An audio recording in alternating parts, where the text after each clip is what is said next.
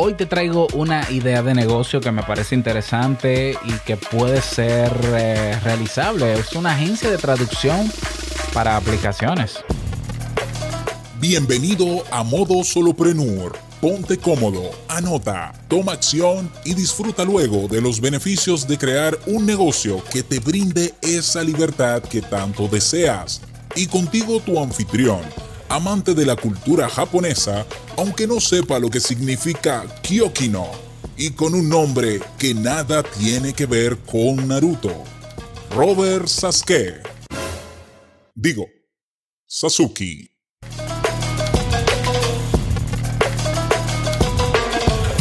Hola, ¿qué tal a todos? Este es el episodio 101 Dálmatas. Bueno, 101 de Modo Solopreneur. Yo soy Robert Sasuke y puedes encontrar mis proyectos que de hecho estoy integrando, ya lo sabes, porque lo hablé en el episodio número 100, es decir, en el anterior.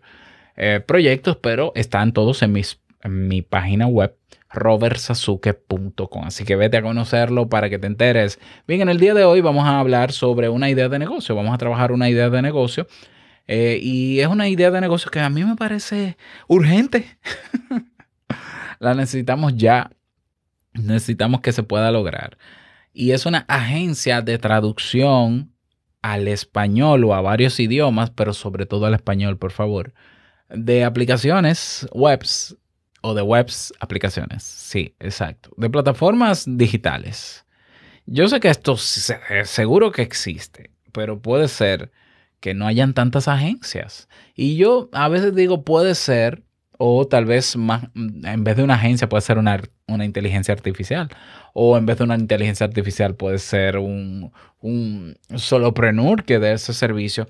Pero yo creo que hay un problema con esto. Porque yo estoy muy conectado diariamente con nuevos proyectos y emprendimientos en todo el mundo. Yo estoy suscrito a un agregador de noticias que se llama feedly.com donde yo estoy suscrito a páginas donde todos los días sale un proyecto nuevo digital, pero todos los días. Yo estoy consciente también de que eh, muchos emprendedores en todo el mundo utilizan la metodología Lean Startup, que es la que yo utilizo, que es crear un prototipo rápido de ese primer eh, proyecto para ver si la gente lo valida, lo acepta y luego mejoramos. Y a mí me gusta porque es rápido. Fíjate, el famoso Clubhouse del que se habla hoy está en beta todavía. O sea, es un producto mínimo viable en su primera versión y por eso, por eso dicen que es exclusiva de que porque están los famosos. No es cierto, es exclusiva porque no tienen la estructura eh, tecnológica todavía para, y no han terminado la aplicación en Android, pero no tienen la estructura para tener mucha gente. No es por otra cosa. Claro, el marketing se ha encargado de vender otra cosa de Clubhouse eh, para engancharte, pero la verdad es que son dos chicos emprendedores que estaban trabajando solos hasta, hasta haber recibido inversión. Ok, ese no es el problema. El problema es el siguiente. Ah, la mayoría de estos emprendimientos cuando salen generalmente salen en inglés. Y lo puedo entender porque quizás es el idioma más hablado en el mundo. Quizás. Eh, digo quizás porque no sé si se habla más chino. Hay más chino en el mundo, pero vale. Y el problema es que muchas de estas ideas son ideas muy buenas que el público latinoamericano hispanohablante puede aprovechar y ayudar a validar en esos negocios. ¿Ya?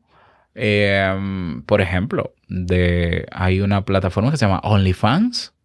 OnlyFans, eh, digan lo que digan de, de lo que es OnlyFans, yo no me voy a meter en ese tema, pero OnlyFans es una plataforma que hasta donde yo sé, déjame ver si ya está en español Ah, mira, ya está en español. Qué bueno, pero cuando comenzó estaba solamente en inglés. Y, y aún así, los países latinoamericanos tienen más eh, personas en OnlyFans participando que en otros países del mundo. ¿Lo ves? Me imagino que ellos cuando se, cuando, ellos cuando se dieron cuenta lo, lo, lo tradujeron. Pero la realidad es que hay plataformas muy buenas que a mí me encantaría que estén en español y que sufro cuando están en inglés, no por mí, porque yo sé inglés, sino por los usuarios que a veces uno quiere llevar a esas plataformas que ni saben inglés ni le interesa aprenderlo y que por la incomodidad de tener que traducir mejor se van y no la utilizan. Estamos hablando de un problema urgente de usabilidad. Entonces, ¿qué se me ocurre? Óyeme, y si creamos una agencia que detecte esos nuevos proyectos que salen generalmente en inglés y se le ofrece un paquete para traducir el código y traducir, bueno, el código no, traducir todo el frontend, toda la interfase visual de cara al usuario a español y a otros idiomas. Y hacerlo en un tiempo récord, en un tiempo ágil. Y, ver cómo se cobra, que, que quizás no sea una cosa exorbitante y exagerada. Y yo creo que puedes incluso salir mucho más económico para una startup pagar un servicio de una agencia que tener que contratar a un departamento de traducción y empleados y demás, que generalmente las startups, estas compañías pequeñas que se vuelven exponenciales, comienzan con muy poca gente y quizás por eso no le dan tanta relevancia a traducir porque como están en un mercado que habla inglés y es un mercado enorme, pues cuál preocupación vamos a tener, pero la realidad es que el usuario hispanohablante cada vez es más grande. Bien, entonces montar una agencia que detecte estos emprendimientos nuevos que estén en un solo idioma y ofrecerle un paquete de traducción en tiempo récord, de manera ágil. ¿Para qué? ¿Y cuál es? Eh, que eh, esta es la premisa por la cual nosotros vamos a ofrecerle el servicio a esos emprendedores para que digan que sí con nosotros. Te estás perdiendo la validación de un público latinoamericano que cada vez es más grande.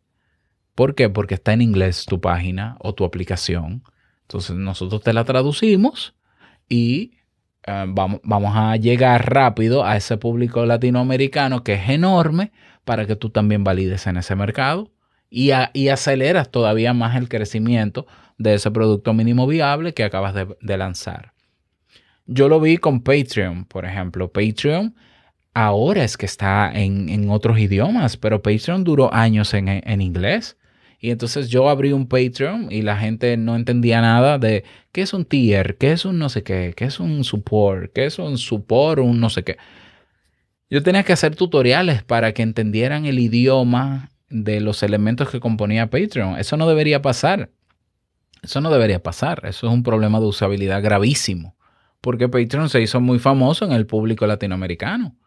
Entonces, ha pasado con OnlyFans, ha pasado con Clubhouse, ha pasado ahora mismo. Yo acabo de reseñar una aplicación en mi otro podcast que se llama Esto es Podcast, que se llama Supercast.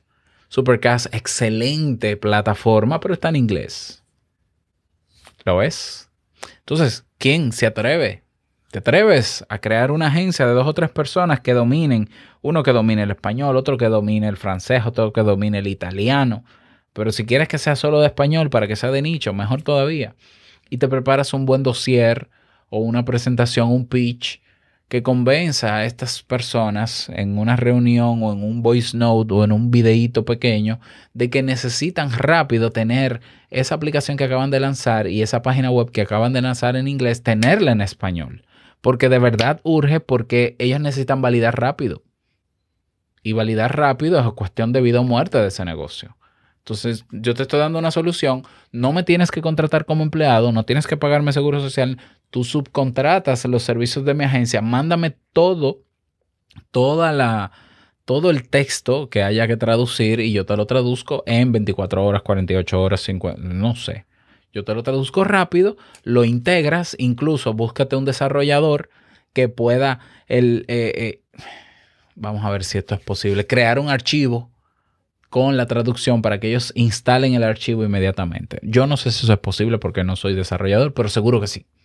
¿Ya? Porque yo, hago yo he hecho traducciones manuales de módulos de plugins en WordPress, los hago manual y luego lo instalo. Eh, yo estoy seguro que eso se puede.